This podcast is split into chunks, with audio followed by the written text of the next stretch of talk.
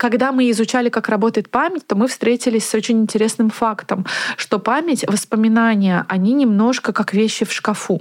Вот если ты не пользуешься какими-то, не носишь какие-то вещи, они у тебя постепенно в глубоком шкафу отодвигаются дальше и дальше. И тебе уже просто не вспомнить, что они есть.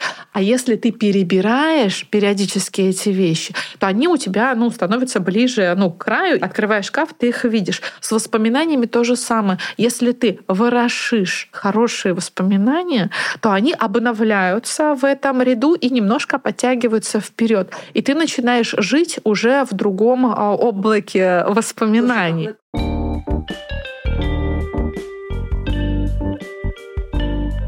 Здравствуйте.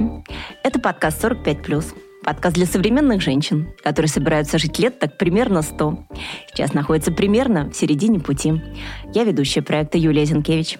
И у меня в гостях сегодня писательница, автор книги «147 свиданий», автор писательского курса «Так и пишу» Радмила Хакова. Радмила, привет! Привет, Юля. Добро пожаловать в Казань. Мы пишемся да, офлайн. У нас новый опыт. Мы записываемся впервые не в Москве. И даже не по Зуму, а вживую в Казани. Должна вам сказать, что у меня впервые гости, которые находятся, я бы сказала, еще пока в другой возрастной категории, потому что э, всегда я приглашаю героинь своих ровесниц. Мы называемся 45 плюс легенды и мифы среднего возраста. И сегодня впервые у меня в студии человек, которому сейчас сколько лет? 40. Уже 40. Да. Я хотела сказать 39. Нет, нет, уже ну, ладно. 40. Хотя бы первая цифра сравнялась. Но все равно это еще путь к нашему среднему возрасту. Это еще не он. Это еще юность. Почему мне очень интересно поговорить с Радмилой? Потому что Радмила адепт такой терапевтической практики. Текст как способ рефлексии, способ э, опереться на воспоминания. И я несколько раз проходила курсы писательские у Радмилы, дарила своим родственникам, друзьям.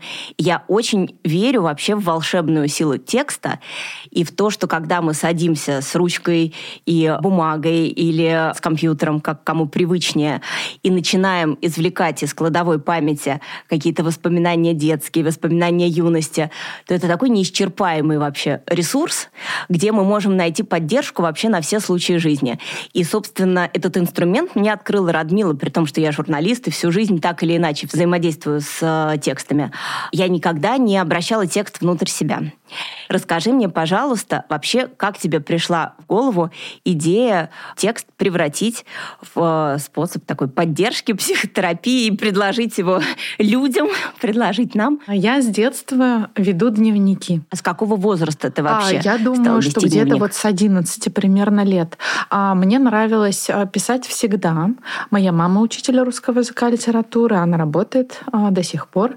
А моя бабушка была учительницей русского языка и литературы литературы. И прабабушка тоже была учительницей русского языка и литературы. У вас династия. Династия. Как же ты соскочила? Да. А я не соскочила, я преподаю тоже, и тоже веду курс, то есть стала учителем все равно. И там, да, мы в следующем году открываем онлайн-школу, которая будет называться «Вам письмо». now. Рассказываю тебе об этом первый. Ух ты, вот, у нас эксклюзив. Да, эксклюзив, да, мы пока еще нигде не анонсировали. Поэтому как бы я не уклонялась от э, этой судьбы, от этой линии, выходит, что я стала учительницей все равно, просто другой учительницей. Да, учительницей, учительницей которая использует современные инструменты. Ну, да, да, учительницей, которая там преподает письмо личное. Можно поучиться в разных литературных мастерских для того, чтобы слово освоить как рабочий инструмент инструмент. Мне же интересно, как слово может быть а, для меня в моей жизни помогающим инструментом личным, чтобы замечать а, то, что происходит а, важного, ценного. Я очень люблю ваше задание «Зафиксируйтесь в моменте». Да. И очень часто ты такой э, понимаешь, что ты очень давно этого не делал. Ты живешь и просто вот что вокруг. Мы сейчас э, сидим в студии в Казани, тут стопки книг, тут остроумные какие-то объекты современного искусства по стенам. Но э, в целом это такое вот пространство, куда мы сели, у нас по центру два микрофона, и даже по сторонам не очень огляделись. А вообще, когда вот получаешь задание «зафиксируйтесь в моменте», немедленно начинаешь оглядываться. Да, а, Температурный ну, режим ощущаешь, тут на улице минус 35. Вот мы сидим офлайн, мне кажется, по нашим временам вообще роскошь, знаешь, записываться не по живого Zoom, человеческого, а общения. человеческого общения, видеться, обняться, не только почитать друг друга в социальных сетях. Это задание называется «Здесь и сейчас». Оно очень простое. Давай, может быть, мы им поделимся о том, как зафиксироваться в настоящем моменте. Дорогие да? слушательницы, мы вообще хотели вам в связи с приближением Нового года подарить эти новые возможности. Если вдруг вы не сталкивались с этим раньше, то это тот инструмент, который всегда с вами, он требует примерно ничего, кроме вас, ваших мыслей, может быть, ручки и бумаги, а может быть, заметок в телефоне. Вот, поэтому э, в процессе разговора мы будем подбрасывать вам какие-то задания, забирайте их себе. Итак, здесь и сейчас. Да, это задание на 10 минут. Если есть прямо сейчас, то вы можете просто, прослушав задание, поставить подкаст на паузу на 10 минут и а, взять ручку, бумагу или где вы пишете. Это может быть заметки в айфоне, это может быть а, документ в ноутбуке, неважно где. Вот, и попробуйте зафиксировать текстом в настоящем моменте. Да, где вы, что вас окружает, чем пахнет, какая температура. Если а, есть другие люди, то кто это, какие они. Может быть, вы опишете фактуру каких-то материалов, которых вы касаетесь, кресло какое или стол какой. Я правильно слышу, что задача не покопаться внутри своей головы, да. а именно э, посмотреть на то, да. что э, снаружи. Да. И еще таймер. Вот для меня э, это забытая история. То есть нужно себе поставить ограничитель 10, 10 минут, минут, да? Да. Самое важное. Да, и 10 минут попробуйте не отлетать из настоящего момента ни в переживании о прошлом, ни в волнении о будущем, а просто вот побыть здесь и сейчас, и попробуйте записать свои наблюдения. Очень интересные ваши ощущения. Потом, может быть, вы поделитесь в комментариях к этому подкасту, там, где вы его слушаете.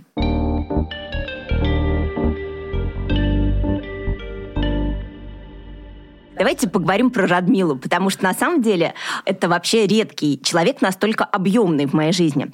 Я пока летела из Москвы в Казань в самолете, я вспоминала вообще разные такие, у меня были стоп-кадры, в каких ситуациях мы с Радмилой оказывались.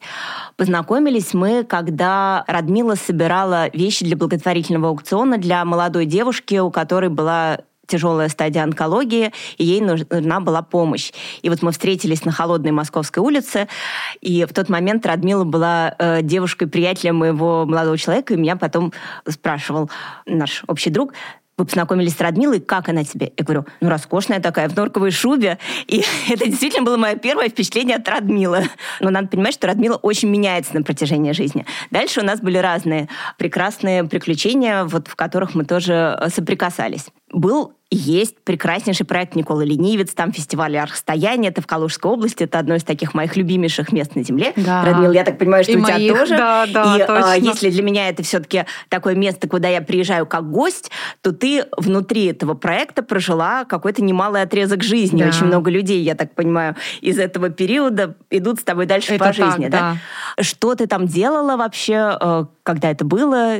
Я приехала в Никола Ленивец, наверное, в 2000 тысячи 2014, в 2014 ну, уже лет 10 году. назад, да? Да, я думаю, что где-то так, да. И э, я прожила и проработала там три года с короткими перерывами на зимние отъезды в Москву, в московский офис.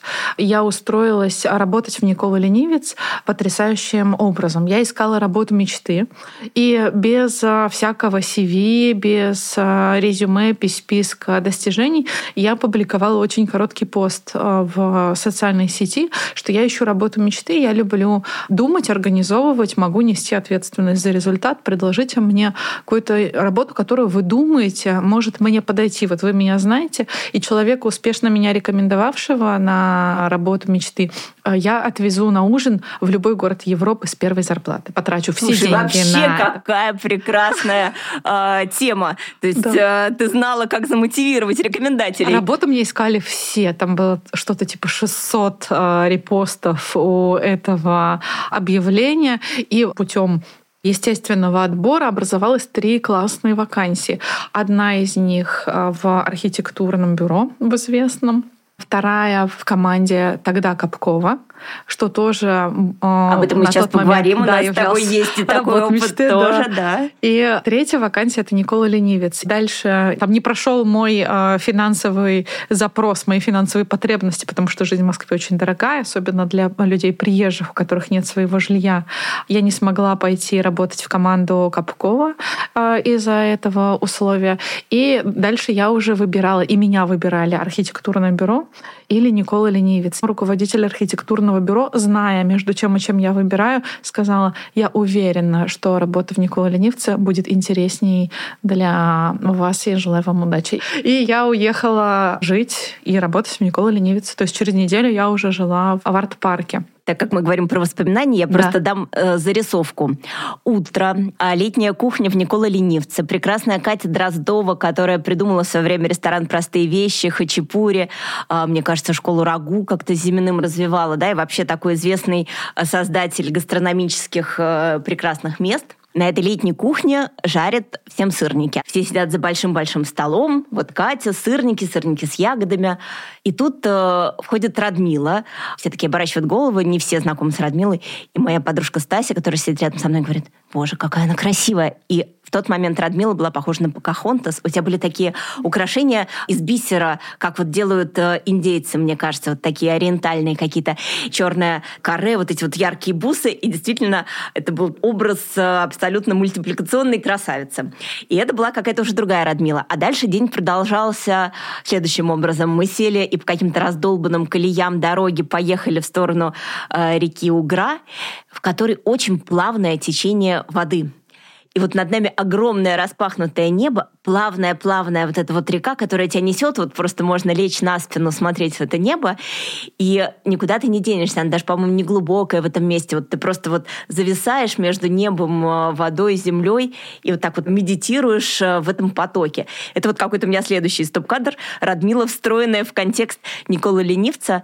Я так понимаю, что вот эти вот многотысячные соцсети, которые есть сейчас у Николы Ленивца, и когда мы узнаем про фестиваль архстояния и так далее, мы в первую очередь узнаем из соцсетей, ты их запускала, да, да я, все время? Я их запускала, но тут ну, важно сказать, что когда я завела, например, Инстаграм, аккаунт э, Николы Ленивцу, то Никола Ленивца еще аккаунта в э, социальной сети не было, а фотографии Никола Ленивца и по хэштегу уже были. То есть было и уже... Они были роскошные, да, просто потому что там все такое фотогеничное. Да, да, и э, арт-объекты. Арт Вдруг кто-то не знает, Никола Ленивец — это самый большой арт-парк вообще в мире. Он находится в национальном парке Угра в Калужской области. Туда можно легко добраться от Калуги, туда можно добраться за 3,5 часа от Москвы. Это поля, просторы, туда можно приехать дни фестиваля или между фестивалями. Там есть много разного типа домиков, где можно переночевать.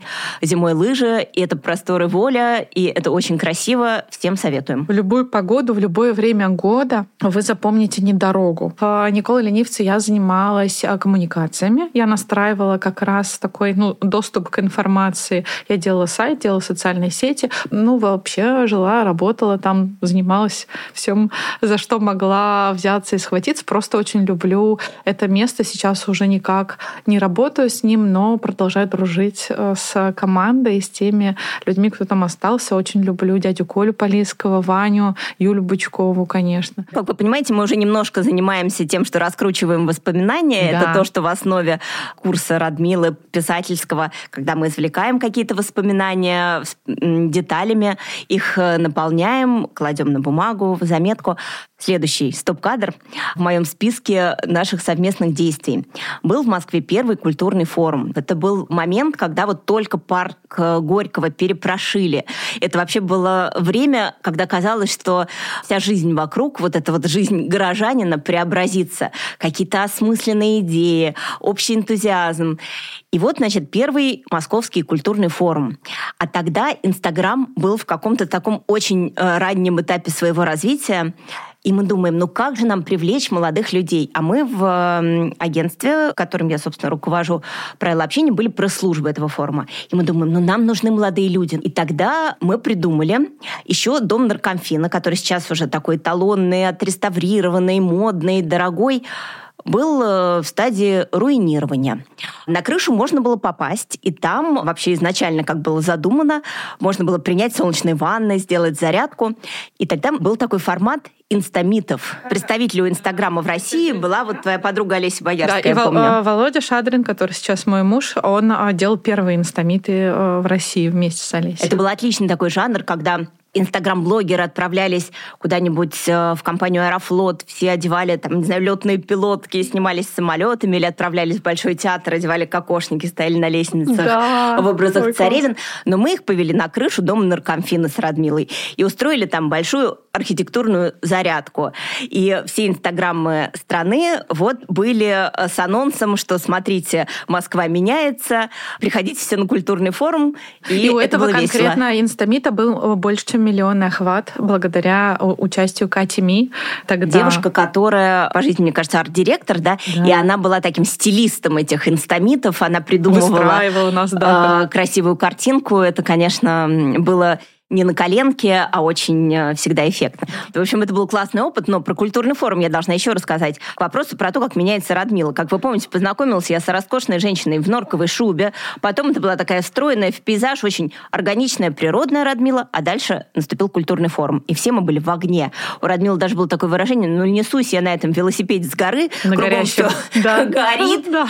да. И я помню, был очень смешной у тебя эксперимент. Внезапно, в рамках вот этой нашей безумной работы, Радмила проводила удивительный эксперимент. У тебя тогда очки поломались или что-то. Я помню, ты купила в переходе очки, каких вообще, ну да. вот свет не видывал, но такие вот да, э, страшные-страшные. Я, я ночевала в, в гостях и на работу поехала ответственно рано утром в чужой в рубашке, одежде, в мужской. Бойфренда, да. и в сломанных очках. Да, и а, так как у меня сломались очки и не было утром ранним возможности купить линзы тогда, я просто купила очки в подземном переходе. Огромные уродские очки. И я была с собранными волосами в мужской рубашке, в этих уродских очках. И я как будто бы провела этот день немножечко уродиной. Я была сильно больше похожа на умную девушку, чем на красивую. И мне очень понравилось. Мягко сказала.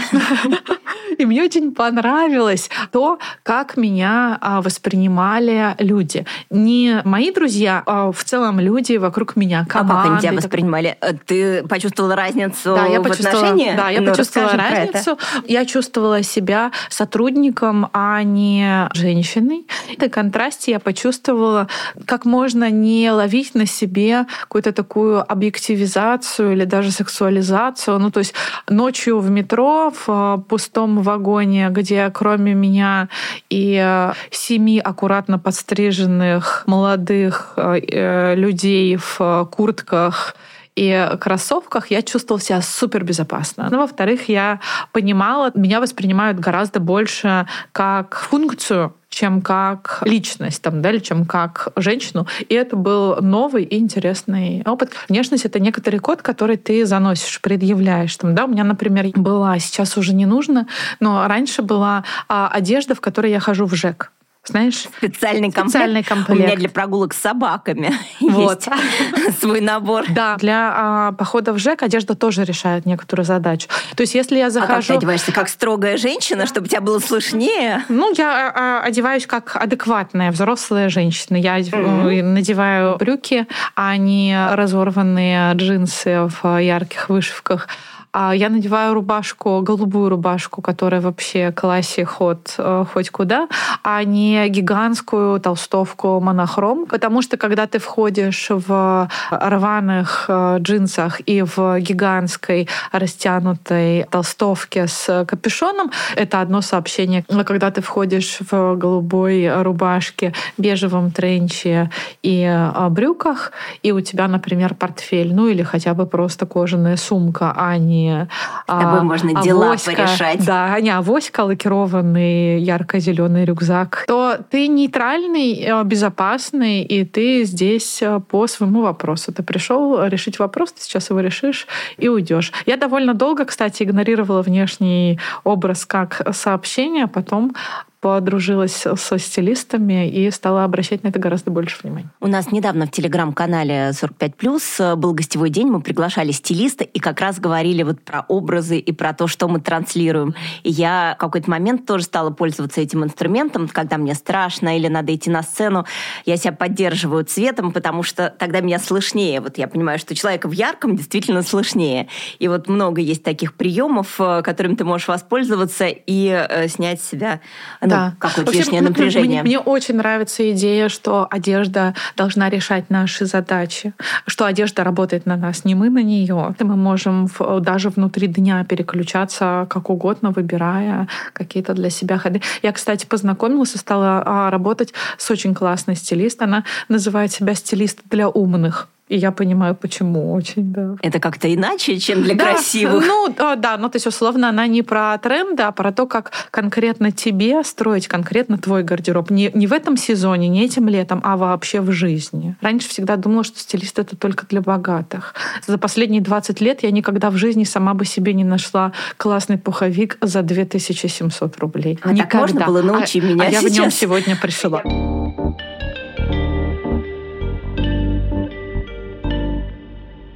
Спустя несколько лет у нас э, было такое необыкновенное осеннее приключение, когда в количестве, там, наверное, 10 человек мы погрузились в автобус и поехали. У нас есть такая замечательная приятельница, подруга Инна Прилежаева, которая придумала гениальную совершенно историю. В Ярославской области было очень много частных музеев. И Инна придумала музейный ретрит. Она поставила на одну карту все вот эти вот частные музеи, собрала маршруты по ним, дала рекомендации. И не то, что каждый там отдельный музей Мишки пытается всячески привлечь к себе внимание, заманить посетителя и отвоевать его, не знаю, музея самовара. Они действительно встроились в какую-то общую историю, у них случилось взаимопродвижение. Мы поехали в тестовый тур.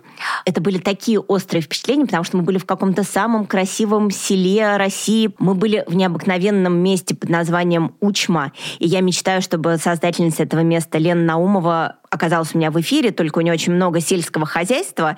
Но это история про три частных музея, которые абсолютно перезапустили деревню.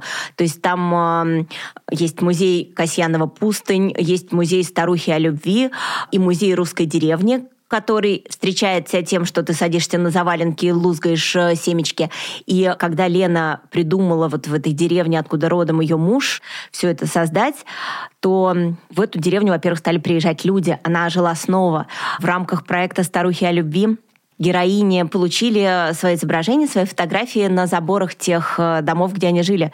Жители других домов Говорят, у нас же тоже были бабушки, давайте мы тоже их память э, вообще как-то проявим.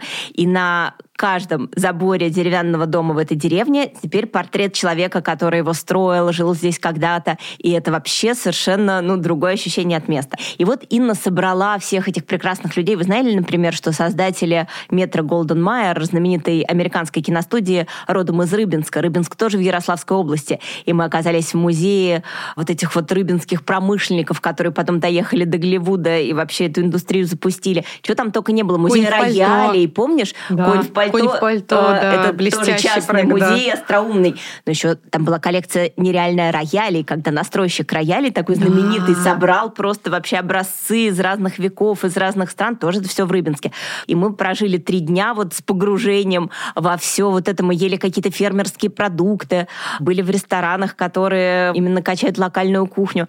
К сожалению, после пандемии многие эти проекты не выжили, надо признать. Но вот возможность такого вообще синергетического эффекта она тогда потрясла.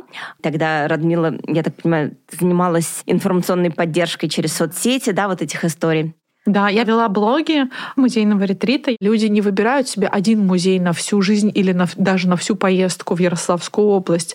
И музеи стали рекомендовать друг друга. У них появилась информация, там не методом жеребьевки, а, наверное, все таки вот географически как-то по расположению они стали рекомендовать друг другу. Это было классно. Вообще коллаборация э, сейчас, мне кажется, важнейшее да. слово для любых культурных проектов. Город Мышкин, который, собственно, себя поднял поднял э, на вот этой вот теме мыши, да, он же наполнен разными музеями, уже приплыл по Волге или там доехал на машине, ты не, э, ну, не проведешь день в одном музее. Действительно, ты посетишь их десяток, и очень классно, если ты будешь знать про то, что еще девять там есть. Да, мы, кстати, очень крепко опираемся на этот принцип вообще в работе. И мне кажется, что мы стали первыми, мы с Сашей Колькиной а, стали Вы первыми рекомендовать а, другие писательские курсы. А как вы называетесь сейчас? Мы будем называться в следующем году «Школа письменных практик. Вам письмо». А сейчас мы в проекте писательских курсов. Писательский курс «Так и было», проект «10 писем себе», проект «Из памяти детства», проект «Мама пишет». Мы в своих писательских курсах мы рекомендуем другие писательские курсы.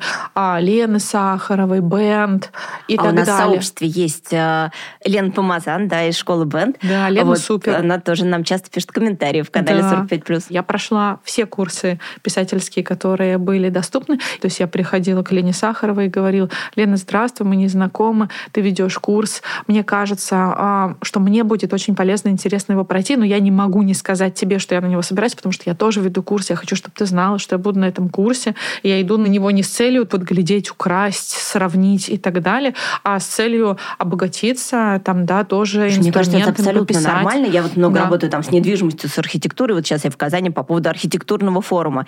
И все люди, работающие в одной сфере, они так или иначе устраивают нетворкинг внутри своей профессии, обмениваются практиками. Но в целом, мне кажется, любую сферу, тоже развитие городской среды, которая там Капков в Москве начинал, и дальше мы наблюдаем в Татарстане бесконечное количество передовых каких-то историй, да, это же все невозможно сделать в одиночку. Это Конечно. можно сделать только коллегиально. Да, да, сообща. Вот, поэтому, мне кажется, только так и да. разумно. Ну, и это, и это очень обогащает. А я, кстати, хотела сказать спасибо тебе, потому что ты проходила один из первых потоков, так и было курс, когда у него не было еще расписания. И некоторые задания я записывала день в день, например, да, или переписывала, адаптировала под обратную связь, которая не пришла с в 8 утра. И присылала в разное время. И а, да, от Юли поступил. Тогда, ну, в моменте это всегда некомфортно, когда кто-то замечает твои недостатки или там слабые места, то, что не дотягивает. Но мне было супер ценно это как обратная связь. А самое главное, это ну, раз и навсегда поставила задание на раннее утро, потому что это ты очень же планируешь удобно. день, ты да. же понимаешь, что ты выделил время, да. ты специально вот уже ручку занес, а задания-то нету. Но я тебе должна сказать, что это доставило мне столько минут счастья. Я прям помню, как я летела самолете из Москвы в Париж, и у меня было там сколько-то часов, э, тогда еще свободно летали самолеты напрямую, и э, вот весь полет я писала какие-то вот эти свои заметки, воспоминания про маму, про папу, извлекала из памяти какие-то картинки, как я стою на наземном переходе, вот мы с мамой переходим э, эту дорогу, улица Беговая, она меня забрала из детского сада во внеурочное время, и я пропустила тихий час, и мне мама купила ягодное мороженое, и вот такой светит солнце, на мне платье бордовое такое маленькое кофейное зернышко. У меня в руке это мороженое. А, мы идем через солнечную улицу, и можно не спать днем. И вот это вот я все вспоминала, и это были вообще какие-то минуты полного счастья. Давай расскажем про это задание. Здорово, Давай, что ты как, его вспомнила. Э, оно формулируется. Да, задание называется... Задание номер два. Да, задание называется «Из памяти детства». И а, а, мы предлагаем вам выписать туда, куда вам удобно, просто списком, пока не задумываясь над формулировками, никак не обрабатывая этот текст художественно, а просто фактами выписать те моменты из памяти детства, которые вам почему-то ценны. Это не обязательно какая-то целая история. Это может быть вот микроэпизод, да, случай на дороге, случаи выходные в кафе мороженым, какой-то вечер дома, когда приехали какие-то гости, привезли первый раз куклу из командировки, бабушка что-то испекла, неважно. Просто ищите это как э, клад внутри своей памяти и постарайтесь, пожалуйста, очень важно сфокусироваться именно на хороших воспоминаниях, потому что мозг автоматически выдает, э, сохраняет плохое. Это очень важно для него, потому что это его работа. Мозг не виноват, мозг рептильный, и работа мозга — защитить вас, и работа мозга, чтобы вы выжили.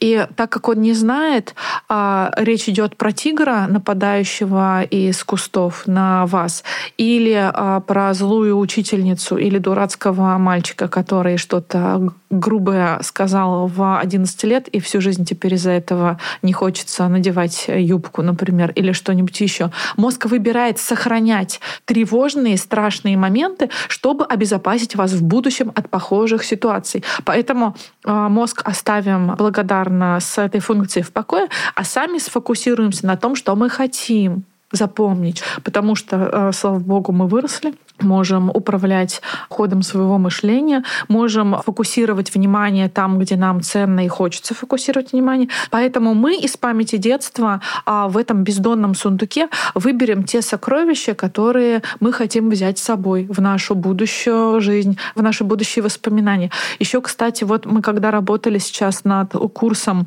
«Мама пишет» для вот уже такой из новой роли, да, потому что да, я теперь мама. потому что Радмила, мама мамой. крошечной девочки, Миран, да, которой уже 10 месяцев, да. и тут появились мамские всякие да. писательские курсы. Мы когда работали, мы, спасибо большое. Мы когда работали над этим курсом, мы очень хотели посотрудничать с антропологами на тему передачи памяти, информации. Но, к сожалению, мы пока еще не нашли антрополога, который работает с передачей воспоминаний нефункциональных. Мы пока не можем найти классные, интересные исследования. Мы в поиске. Вдруг кто кто-то из слушателей, слушательниц Да, сможет... если у вас есть подсказки, присылайте да, их нам. Бросить в нас какую-то ссылку или идею, мы будем ужасно благодарны. Когда мы изучали, как работает память, то мы встретились с очень интересным фактом, что память, воспоминания, они немножко как вещи в шкафу. Вот если ты не пользуешься какими-то, не носишь какие-то вещи, они у тебя постепенно в глубоком шкафу отодвигаются дальше и дальше. И тебе уже просто не вспомнить, что они есть. А если ты перебираешь периодически эти вещи, то они у тебя ну, становятся ближе ну, к краю. Открываешь шкаф, ты их видишь. С воспоминаниями то же самое. Если ты ворошишь хорошие хорошие воспоминания, то они обновляются в этом ряду и немножко подтягиваются вперед. И ты начинаешь жить уже в другом а, облаке воспоминаний. Слушай, какое классное знание. Потому что я часто своих героинь спрашиваю про какие-то воспоминания, им иногда сложновато их вообще извлечь. Они там хорошенечко закопаны да. в дальнем углу шкафа. Да, это работа. Берите все на заметку. Да, это Вынимаем работа. хорошие Это классный на факт, и он научный. Очень классно покопать эти воспоминания, поворошите их сами и просто выпишите их в список, пока не делайте их никаким текстом. Там «Мама идет зимой а, с работы, я вижу ее в окно, она входит домой, у нее щеки а, холодные с мороза, румяные, она вот меня целует, и я вот этот вот а, поцелуй щеки к щеке с, а, с морозом, это мое яркое детское воспоминание. Или там деревенская девочка Гульнаска сидит на дереве, она умеет а, залезать на дерево, а я нет, я городская девочка, которую в деревню привезли на месяц. И она а, ломает черемуху, ветки и бросает мне, а я собираю их внизу и прямо с э, ветки ем. И это вкус, который, ну, не догнать. Я не могу просто, не могу Слушай, его я вообще не знала, что у черемухи есть ягоды. Да, я сейчас тебя слушаю, думаю, что так вкусно. цветы. И она, да. она вяжет, и она такая, и она кисло-сладкая, и она ну, совершенно такая особенная, терпкая. Выпишите, составьте список таких э, детских воспоминаний. Позже потом вы разберете, что с ним делать. Пока просто составьте. Ну, давай ограничители поставим. Я вообще люблю ограничители 10 минут, давай 30 детских 30, воспоминаний. Да, супер. Нормально будет. Да, 30. Слушай, а вот э, мы не поговорили про твое детство. Ты сейчас сказала, что ты городская. Я знаю, что ты из города Набережные, Набережные Челны. Да. А, вообще, что это за город? Про что было твое детство? Да. А Набережные Челны — это очень классный промышленный город, моногород. Он был построен вокруг завода КАМАЗ для того, чтобы его жители, работники КАМАЗа жили там. То есть это такая была большая а, советская стройка. А, там уже а, за полмиллиона хорошо перевалило жителей. И сейчас это, да, или в твоем да, детстве? А, сейчас. А в моем детстве это был очень молодой город, в котором не было бабушек у подъездах, в котором тогда еще никто не умер из тех, кто там родился, потому что смены поколений не произошло. Вот. Но мое детство, оно а, пришлось на 90-е. Я 83-го года рождения, поэтому там в 90-е мне было 7 и дальше. Там, да, потом я стала подростком в, внутри этих 90-х. И в набережных Челнах люди мало тогда, сейчас подозреваю, что тоже, пользовались названием улиц. А мы пользовались для обозначения местности а, номером района комплекс. Я из 56-го комплекса. Вопрос, который задают друг другу два жителя набережных Челнов, когда встречаются где-то снаружи, ты из какого комплекса? Слушай, я не могу не уточнить. Мне казалось, что это такой немножко бойцовый город. Ну, прям расскажу, как это выглядит со стороны. Да, вот мне кажется, что когда ты говоришь 56-й комплекс, вот, наверное, 56-й комплекс ходил стенка на стенку на какой-нибудь 78-й комплекс. Был а, такой, да? То есть... Ну, 56-й нет, но там, но 48-й, например, ходил на 20 29 И ну, это тоже такая история, которая сейчас становится шире известна из сериала «Слово пацана», который смотрят все. Он а, снят ну, не прямо по сценарию, но с опорой на некоторые э, документальные факты книги Роберта Гараева «Слово пацана». Ты не видела пока? Нет, я даже не слышала. Вот да. сейчас вот беру на заметку. Сериал очень э, популярный, и он э, в том числе он вывел в топ мировых э, рейтингов Айгель с песней «Паяла». Она сейчас номер один в мире по прослушиванию. Ничего себе!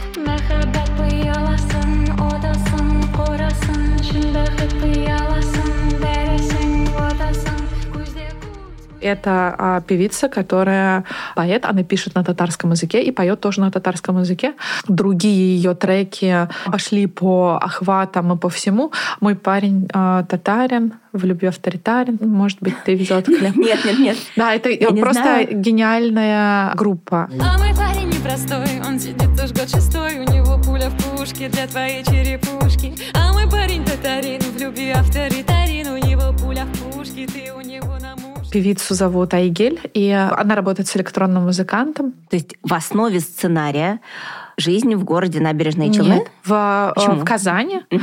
А, и это э, термин называется «казанский феномен», который э, поделил город на районы. И была такая, знаешь, пацанская эстетика, правила некоторые, по которым ты должен был жить. И девчонки тоже должны и... были жить по правилам пацанов. Да, и девчонки тоже. Знаешь, ну, честно говоря, об этом даже не очень хочется подробно говорить, потому что мне кажется, что для тех, кто с этим, ну, вот сталкивался, слишком мало времени прошло. Я думаю, что лет через 20 мы об этом сможем все сильно свободнее разговаривать. В смысле, мы в Казани, например. Сериал а, снял а, Жор Крыжовников, очень талантливый mm. режиссер. Вообще актерский состав там а, потрясающий. Сериал блестящий и страшный. Я очень волновалась, что он будет романтизировать бандитизм и группировки. И частично так и происходит. Есть уже несколько видео в сети о том, как современные подростки подражают Э, этой эстетики. Всего 8 серий.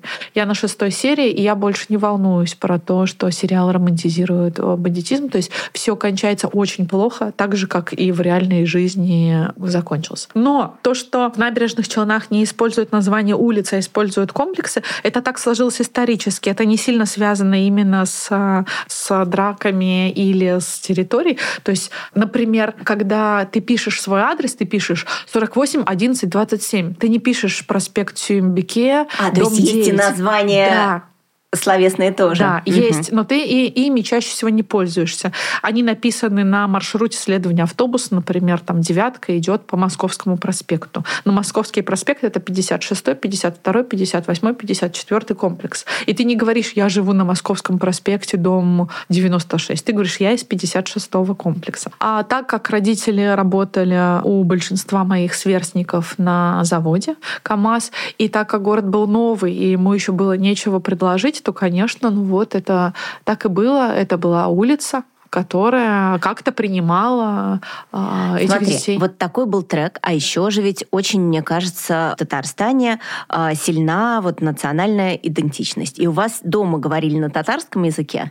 И как, что это накладывает? Это же, ну, тоже немножко э, свой какой-то Да, ты знаешь, настрой. Но, но, но в советское время оно изживалось национально, потому что мы все должны были стать и частично стали единым народом советским, а не единством национальностей разных.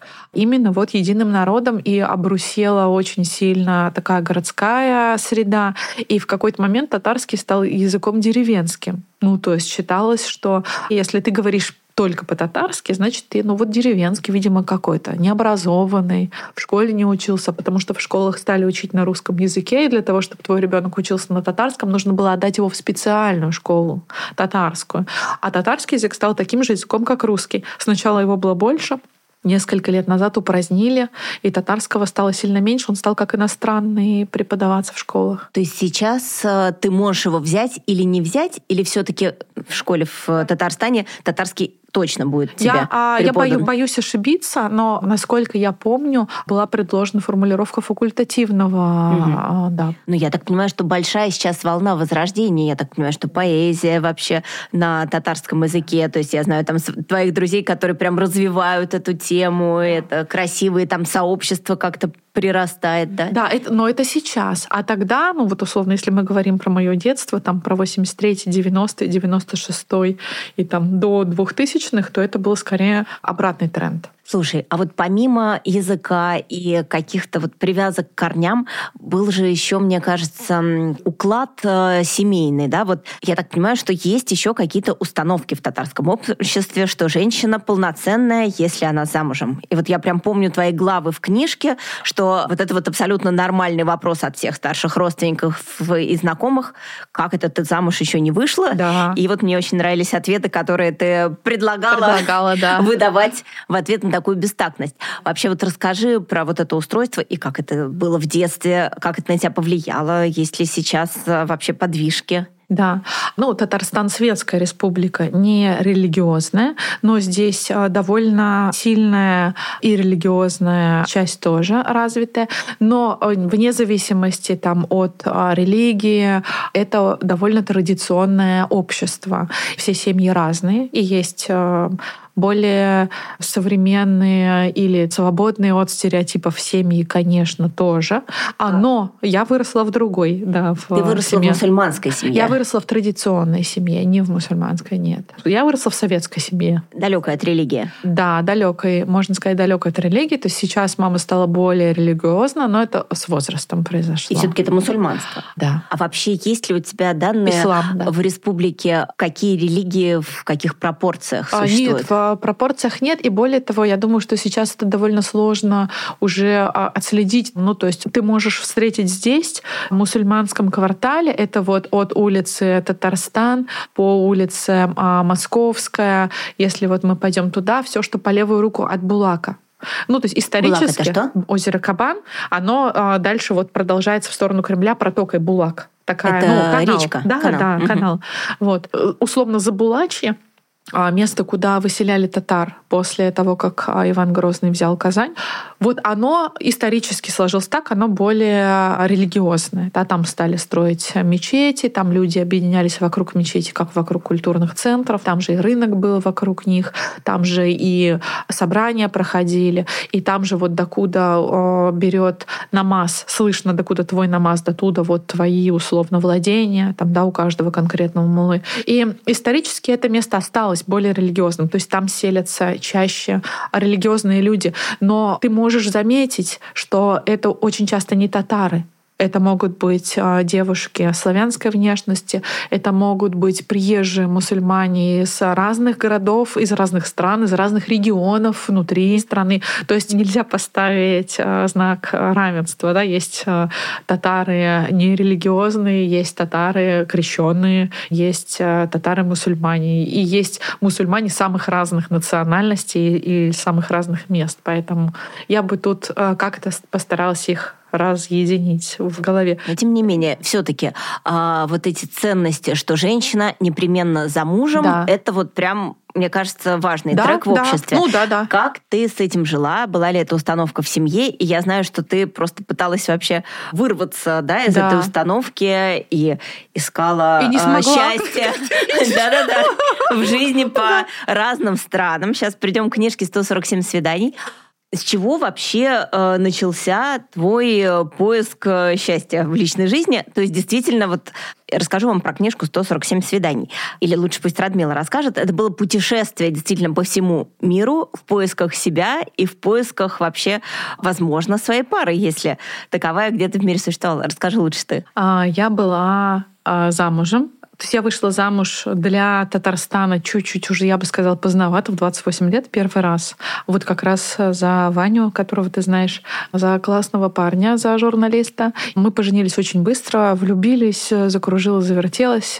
Трех месяцев не прошло, Ваня сделал мне предложение, я сразу согласилась. И мы очень быстро поженились, стали жить, потом стали разбираться, подходим мы друг к другу или не подходим, и готовы ли мы какую-то работу навстречу друг другу проделать, чтобы встретиться. И оказалось, что не очень готовы. Первый год мы э, пытались как-то друг друга и себя победить, потом э, следующие два года пытались как-то уже разойтись, разобраться, но, в общем, Через три года мы развелись. Я какое-то время после этого жила одна и думала, интересно, а встречу я вообще вот человека своего, а будет ли у меня семья, или, может быть, это вообще не для меня, может быть, это все, что вот было у меня, может быть, это был мой единственный такой вот ход, когда это было для меня возможно. Я говорила с мамой со своей об этом, и она говорила, ну, знаешь, может быть, это вообще не обязано с тобой в жизни произойти, может быть, ты У не тебя классная мама, то есть мама она супер. всегда за тебя, да? Да, мама всегда за меня, это правда так. Я мечтаю стать хоть сколько-нибудь похожей по степени вообще значимости а, мамой для Миран, как на, насколько моя мама стала для меня. Я думала об этом, и а, в это время я а, работала в международном сетевом издательстве Splash, она называлась, и базировалась в Берлине. А, но авторы в нем были из разных стран, русскоязычные. Издательство пишущие. Э, именно художественная литература? Да, нон-фикшн литературы, mm-hmm. другое, разное. Ну, то есть там не было ни одной художественной книги, все писали нон-фикшн. Я работала с Владимиром Яковлевым и с Юлией Яковлевой, его женой. Давай скажем, кто э, это такие, точнее скажем, э, какие издания Владимир основал. Да, это вообще, мне кажется, величайший российский, в прошлом российский медиа-менеджер, который основал газету «Коммерсант», потом делал «Сноб» и а, потом уехал из страны. И я работала менеджером сетевого издательства. Володе нравилось, как я пишу. И он в процессе когда мы тренировали авторов, предложил мне присоединиться тоже сказал, давай ты тоже попробуешь. Сказал, я? Он сказал, да, ты попробуешь тоже, будешь писать так же, как они. Я говорю, ну давай, хорошо. Я стала пробовать, и у меня стало получаться. И авторы были классные все, и мы до сих пор общаемся, дружим, и у некоторых уже переиздана та книга, которую тогда писали. У Саши Мурашова, например, а, «Другая школа. Нормальные люди» вышла два раза. А Саша э, тоже был э, да, в пуле в этой этих семерке, да. Чтобы вы понимали, Александр Мурашов — это человек, который вообще исследует современную школу. Да он по всему миру вообще собирает подходы, он про это снимает э, много на YouTube, выкладывает. Да, ну это, собственно, вот там и началось. Это было его Здорово. редакционным заданием. Я все время слежу в соцсетях за его изысканиями. Да, Ксюша Буржская, которая выпускает уже третий, четвертый сейчас уже роман написала «300 жалоб на Париж», написала «Мой белый», и написала сейчас «Пути сообщений», и вот пишет четвертый роман. Она спичрайтер Алисы, она тоже была в пуле да, этих авторов. когда у вас Алиса в углу комнаты разговаривает, все тексты в нее заложила Ксюша Ксюша Бурская. И ее команда, да. И ее команда. Да. Большая команда. Маш Слоним, а, великая британская журналистка, была в этой команде. То есть Володя собрал каких-то уникальных людей и дал этим людям потрясающую супер возможность, может быть, главную возможность, а, профессиональную возможность в их жизни год исследовать ту тему, которую важно исследовать. То есть, по сути, это были гранты да. для десятка писателей, да. которые получили возможность год не работать на работах, не знаю, журналистами, кем мы там да, все да, работаем, работаем, а действительно вот попробовать себя в писательском деле целиком. Да, и в этом смысле а, Володя абсолютно точно меценат, и всю жизнь буду ему за это благодарна. И у нас получилось, не у всех, но у некоторых из нас получилось за этот год провести исследование, не научное, а практическое исследование. А я стала исследовать тему отношений, как люди в мире сейчас, сегодня ищут и находят друг друга. Причем это разные типы отношений, да? да. Современные семьи это не обязательно брак. а, там мужчина да. и женщина, это бостонский брак, то, что называется, да, да там компаньоны, да. большие семьи. Это не обязательно традиционный и не обязательно нетрадиционный брак. То есть это а, могут быть самые разные варианты а, союзов семейных, там, включая тот союз, в котором в итоге оказалась я, который я выбрала и создала со своим лучшим другом. Этот а, союз союз называется сородительство. Это форма семьи, когда двое а, близких людей объединяются для совместного рождения и воспитания ребенка. А я помню наш с тобой разговор, когда еще много лет назад, когда мы обсуждали, что ну вот всегда вот у тебя меняются друзья вокруг, меняются люди, но всегда есть один человек, который всегда в твоей жизни. Вот сколько я знаю тебя, я знаю Володю, а, твоего лучшего друга. И вот он всегда рядом. Там вы вместе арендовали квартиры, вместе растили котов, и вот всегда вот были Радмила и Володя. Да. Я говорю, ну вот же, вот э, у тебя меняются отношения, ну Володя же есть всегда ты говоришь, да, вот с Володей готово все и всегда. Да, и вот результат. Надо было объехать весь мир, чтобы вернуться в исходную точку. Абсолютно так и есть. Кроме Володи, есть еще несколько очень близких мне людей, которые со мной рядом много-много лет. Они просто менее медийные, менее проявленные по разным причинам. Есть близкие, которых вообще нет в публичном поле, а им это не интересно, они это игнорируют. Но Володя вот один из а, тех людей, которые действительно много-много лет в самых разных жизненных ситуациях ситуациях были а, на протяжении всего этого пути рядом. Более того, когда я начала писать книгу «147 свиданий» и путешествовала по миру, Володя прилетал ко мне в несколько из этих стран. И когда на нас смотрел Яковлев, он говорил, ну понятно, Радмил, почему мужа-то у тебя нет. Потому что муж у тебя на самом деле есть, просто ты этого не видишь, не знаешь, потому что ты всех а, с ним сравниваешь, потому что ты всех с ним обсуждаешь, все проигрывают, потому что это какие-то проходящие случайные парни, у которых нет столько времени, чтобы изучить тебя, понять тебя, быть с тобой. А вот Володя, он все время рядом а, есть. И а, в какой-то момент я его даже спросила, я сказала, Володь, может, это ты мой муж? И он сказал, может, я твой муж. И, ну, в общем, как-то так оно ну, подожди, давай, чтобы не запутать э, тех, кто не читал книжку «147 свиданий», расскажем про технологию. То есть вот был год вот этой экспериментальной истории. Каждый месяц ты меняла локацию. И я помню, были э, какие-то точки, в которые ты прилетала, и почему-то там даже не оставалась. И вот, кстати, я это очень запомнила. Ты полетела, по-моему, на Камчатку да. и провела там пару часов, и не да. пошла смотреть горы и вулканы, и села в самолет и полетела нет, дальше. Нет, я посмотрела и горы, и вулканы, а, потом улетела. Да-да-да, я два дня там провела, но я просто не осталась там, потому потому что, ну... Потому да, что в Тиндере да. там не было Никого, нужных да. персонажей. Да. А история была в том, что ты прилетала в новую точку да. и смотрела вообще, кто там вокруг. Я помню, что в Иннополисе, в технологичном городе, там вообще в Тиндере никого не было, не было одна была, никого, да. да. Только ты одна была да, в Тиндере. Да. Расскажи, в каких ты была местах и может быть, э, ну, какие-то характерные черты разных локаций, какие люди тебе встречались, где люди легче шли на контакты, где хуже были ли какие-то за этот год серьезные истории, я помню, что да, были. Да, я, а, когда начинала писать эту книгу, мне было 33 года, и уже тогда ко мне обращались случайные зрители, свидетели, подписчики с разговором на тему того, что я поздновато пошла. Потому что за 33, 3... да, поздновато. поздновато. Ага. То есть в 33 я уже с эйджизмом сталкивалась на эту тему. Угу. Это смешно. Ну, просто вообще как чушь. И год вот я ходила в 34, соответственно, вот я приехала. Я стала э, ходить на свидания, в, начала в Берлине, а потом был э, Тель-Авив, был Киев, а я была в Сингапуре, я была в Париже. А, а как ты выбирала следующую точку? Голосовали подписчики в mm-hmm. социальных То сетях. То есть это был интерактив. Раз да. в неделю Радмила, по-моему, по вторникам выдавала главу, главу. по подписке. Да. Ну, то есть это книга, которую я и остальные авторы, нас было семь, семерка авторов была, и периодически кто-то выбывал, появлялся новый автор. Если кто-то не выдавал главу раз в неделю, или у аудитории не было интереса, то как в реалити-шоу из семерки авторов выбывал автор и заходил новый автор. Mm-hmm. Была там Рико Шали, украинская писательница, сейчас она только на украинском пишет в Германии с грузинскими корнями, которая великолепно, технично выдавала в главу за главой на протяжении всего проекта. Написала две книги, насколько я помню. Там, да, одну внутри проекта, вторую начала потом сразу. И ну, вообще очень такой плодовитый, а, плодовитый автор. Я тоже выдавала по одной главе в неделю. Можно было за ходом работы над книгой а, следить онлайн. Итак, ты сменила 11 точек, 11 получается? стран, да, да.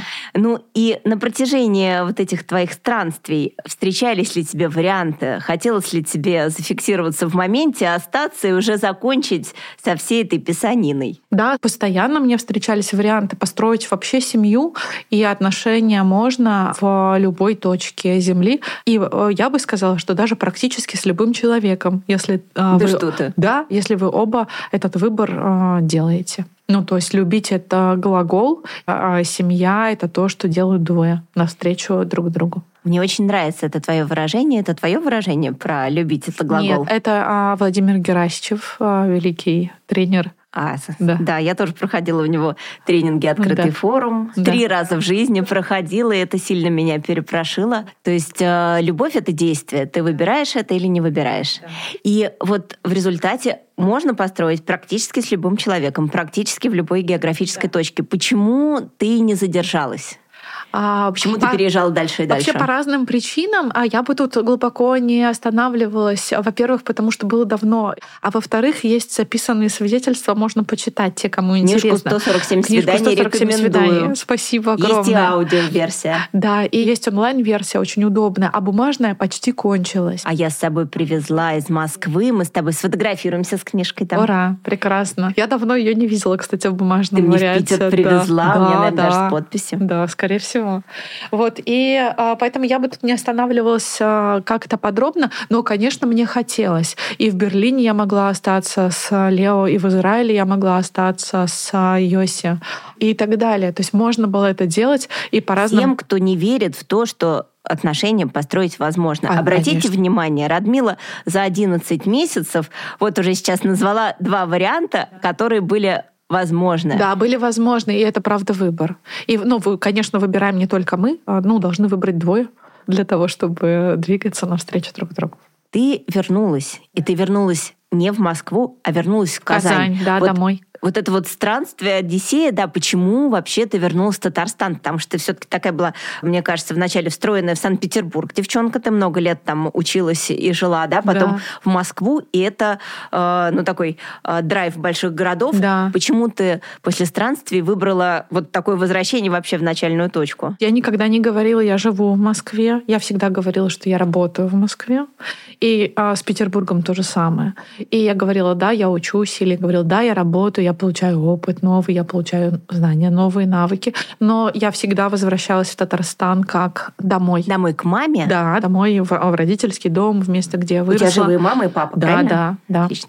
И еще ремарка. У Радмилы очень много кузи, кузенов, э, троюродных, Большая братьев семья, сестер. Да. Это такой большой клан. Да. И при этом я так понимаю, что вы все на связи. Я все время слышу про сестру такую-то, сестру такую-то. Троюродная сестра нашлась вот там-то, с виду абсолютно еврейская кудрявая девочка. А, но все да, начинают да. дружить. Это супер классно вообще такая сила семьи. Мы сейчас, а, правда, разбросаны по разным точкам мира, а, но родители здесь, и вообще Татарстан — это дом. И Казань стала таким классным местом. Я почувствовала какое-то такое, знаешь, иногда ты просто чувствуешь, что вот прямо сейчас хорошее время. А сколько тебе было лет, когда ты осела обратно? Mm. Казани? Семь лет назад. То есть сразу после вот этого мирового путешествия? Даже до. Я купила квартиру и уехала в мировое путешествие, а в квартире шел ремонт. То есть ты просто уехал на время ремонтных работ? Да, Какой да. прекрасный ход. Да.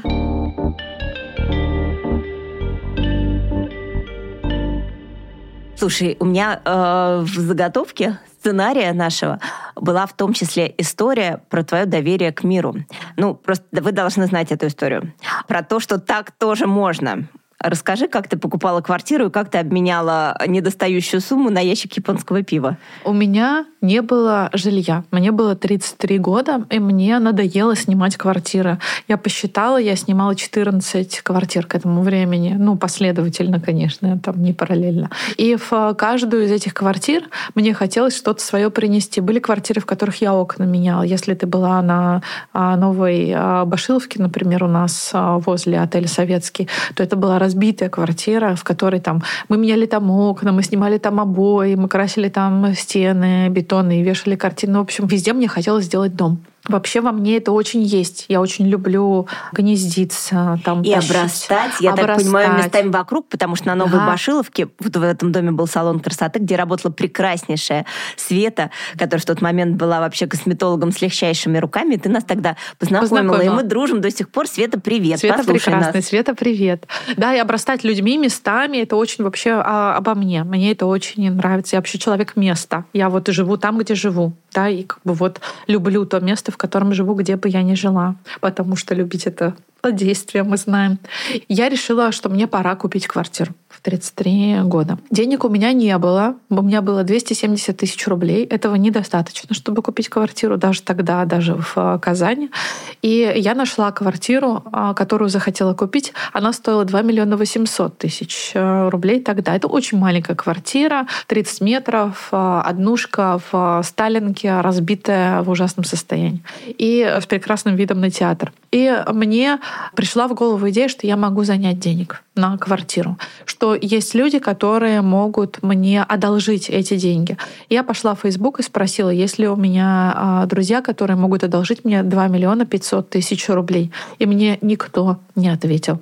Я спросила, хорошо, а если у меня пять друзей, которые могут одолжить мне по 500 тысяч рублей? И мне написало несколько человек, и я стала... Э... Слушай, какая ты вообще открытая миру, правда? Я помню, ты еще в какой-то момент была задачная идея, не купить ли тебе Volkswagen Жук, и, по-моему, ты 600 тысяч рублей по тысяче собирала или что-то такое. Купер, но этот краудфандинг не удался. А вот на квартиру состоялся. На квартиру состоялся, но это разные все-таки вещи. Тогда я хотела, чтобы мне дали тысячу рублей, а здесь я занимала все все-таки это совершенно другой да, тот угу. ход. Ну, то есть я была намерена да, вернуть эти деньги и вернула вовремя. Вот, я заняла эти деньги, пошла и купила эту квартиру и уехала а, зарабатывать а, деньги. Я помню, что, того, что подавать. в какая-то часть денег вовремя не пришла. А, да-да. Вот э, одна из сумм, довольно большая, 700 тысяч рублей, мне должна была прийти э, из Лондона переводом. И э, мне отписали из Лондона, мои прекрасные знакомые, что они деньги отправили. Но банк мой не подтверждал поступление, не было. Мы, мы не видели их. И время шло, но денег не было на счету, а сделка была назначена.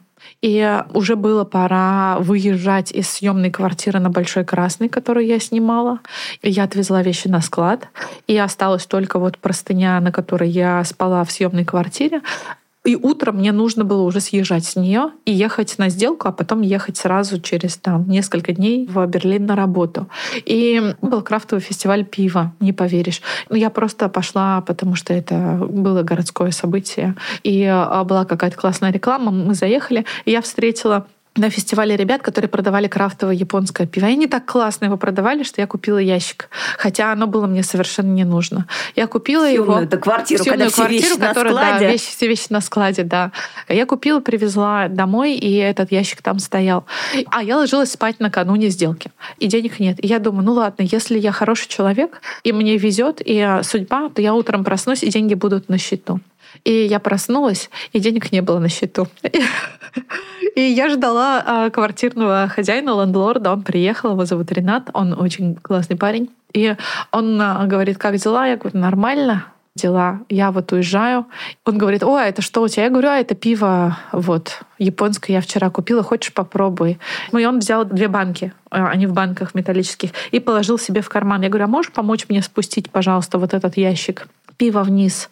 Там за мной приехала подружка Карина. И он идет с этим ящиком, и я такая, где взять 700 тысяч, где взять 700 тысяч рублей? И говорю, Ренат, смотрю на него, а он такой, ну, спускается с ящиком пива. Я говорю, а у тебя есть 700 тысяч рублей на неделю одолжить? И он мне говорит, есть. Я говорю, а можешь мне... А ты увидишь первый раз в жизни? Ну нет, несколько раз, но он же мне квартиру сдавал, угу. я снимала, да. Ну, он периодически приезжал, но как бы нельзя сказать, что мы подружились. Скорее у нас были деловые отношения. И он говорит, ну, есть. Я говорю, а можешь мне одолжить? Он говорит, ну, могу. И он поехал, снял денег и привез мне, и я поехала на метро с а, пакетом денег и купила себе квартиру. Попозже выяснилось, что в Лондоне произошла ошибка в а, данных. Платеж вернулся им, они отправили его снова, он быстро пришел, и я отдала долг Ренату и купила квартиру. Мне очень нравится твое выражение. Я знаю, что даже есть э, у тебя над рабочим столом такой плакат, и я часто себе повторяю, цитирую эту твою фразу, что страх не повод не делать. Что когда нам неуверенно и страшно делаем все равно, а там разберемся. Да. Я а, захотела эту фразу напечатать. Партизан Пресс, демоны печати делают очень красивые а, плакаты на старых штампах, на старых вот литерах таким шрифтом. Да-да-да. Это очень красиво, помимо Да, и они, но они а, очень такие аутентичные, свободные, сильные ребята, классная команда и основатель Сергей.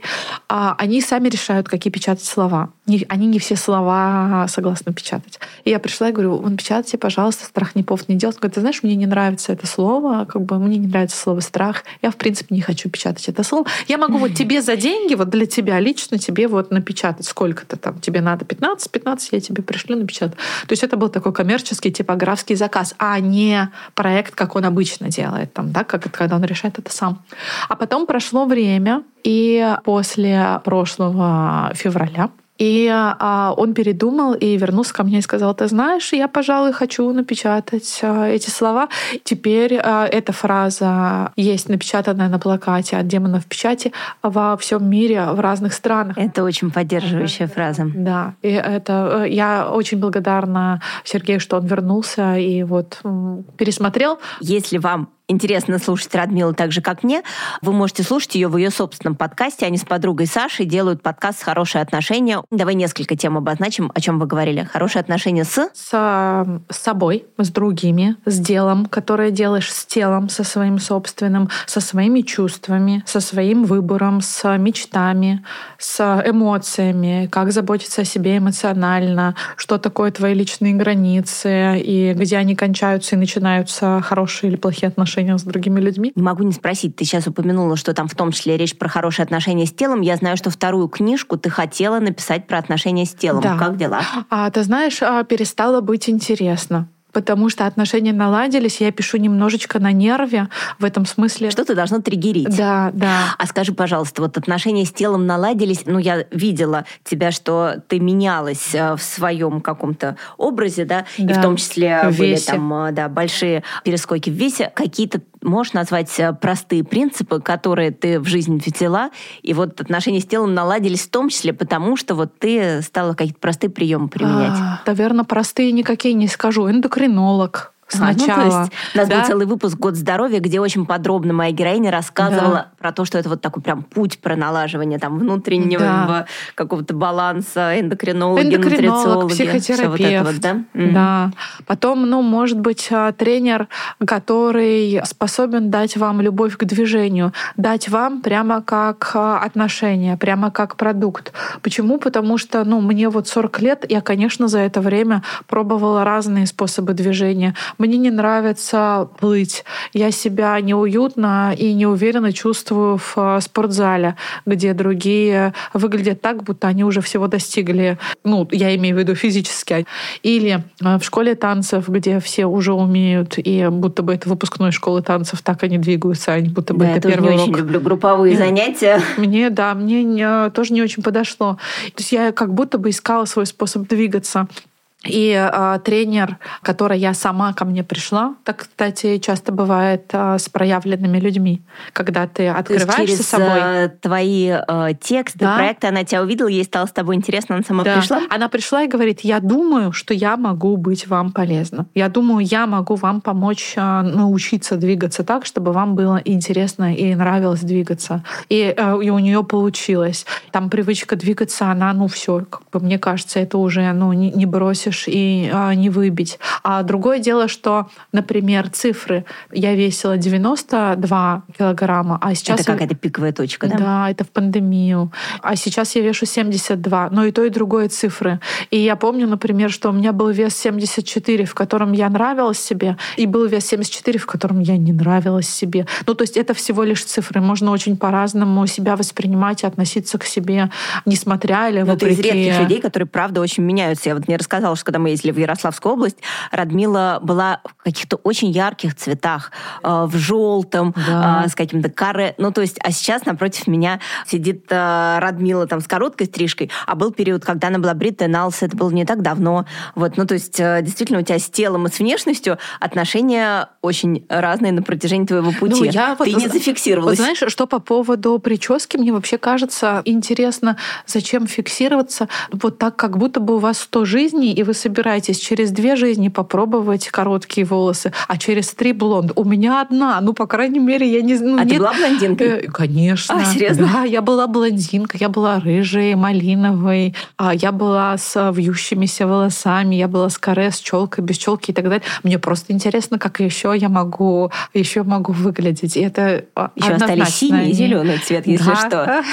В общем, с телом тебе сейчас хорошо. Да, с телом хорошо сейчас и вообще беременность это, кстати, действительно а ты э, была довольна собой в беременности, ты Очень. себе нравилась. Вообще, мы можем поговорить про то, как ты пришла к дочке? Да.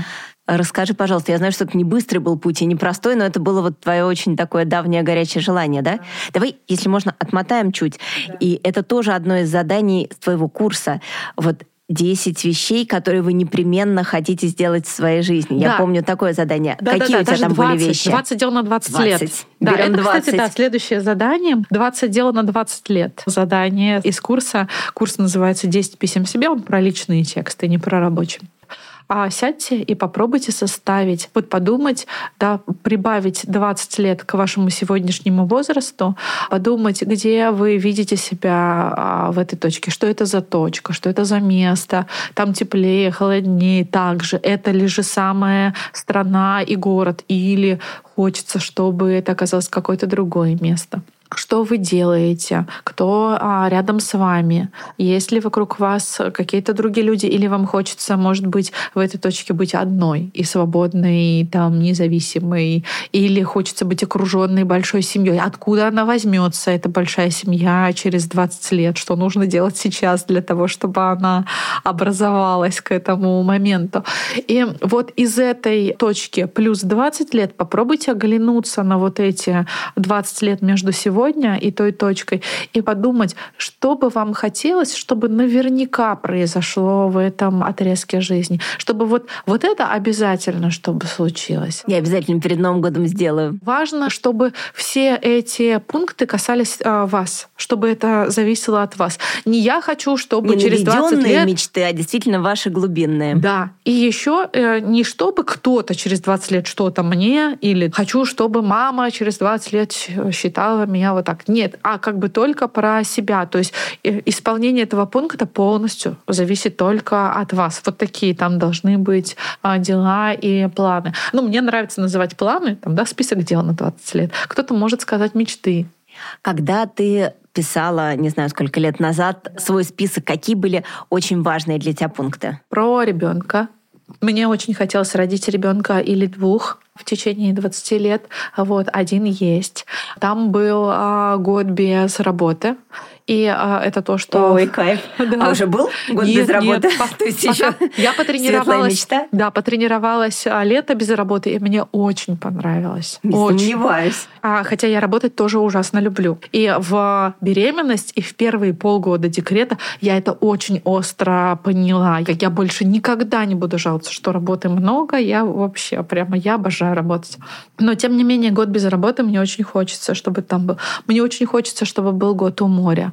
Год это у можно моря. совместить. Год Было без работы классно. у да, моря. Да. Я а, публикую такие планы регулярно. Я обновляю. Там было, кстати, побриться на лысо. Это пункт был выполнен в тот же вечер. Ну, то есть я написала такая, а что я жду, когда я собираюсь побриться на лысо в 80 или что? Ну, то есть я И хочу как долго сейчас. ты сохранила этот короткий ежик? Ну, волосы о, растут быстро, а, но я сохранила на несколько себе сезонов, потому что мне То есть понравилось. ты повторяла, да? Да, да, да. Ну, то есть Я, помню, ты замуж выходила в Да, да, да. Ну, так короткая стрижка была, да, очень. Свадьба, я так понимаю, была в этом списке, да, и ты ее воплотила. Свадьба, да, была. И а, мы, ну, у нас была очень а, веселая свадьба в доме чая. Это столовая, аутентичная татарская столовая. С чпачмаками. С чпачмаками.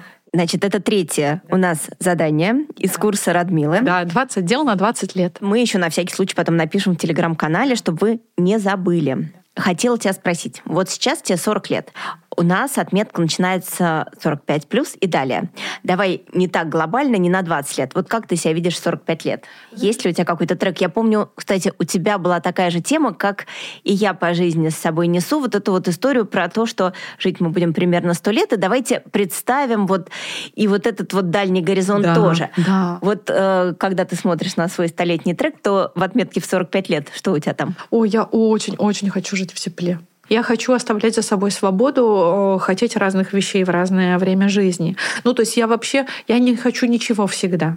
Я хочу, чтобы всегда был мир во всем мире, или я хочу, чтобы всегда были счастливы а, а, близкие мне люди. Вообще желательно все, но хотя бы близкие мне.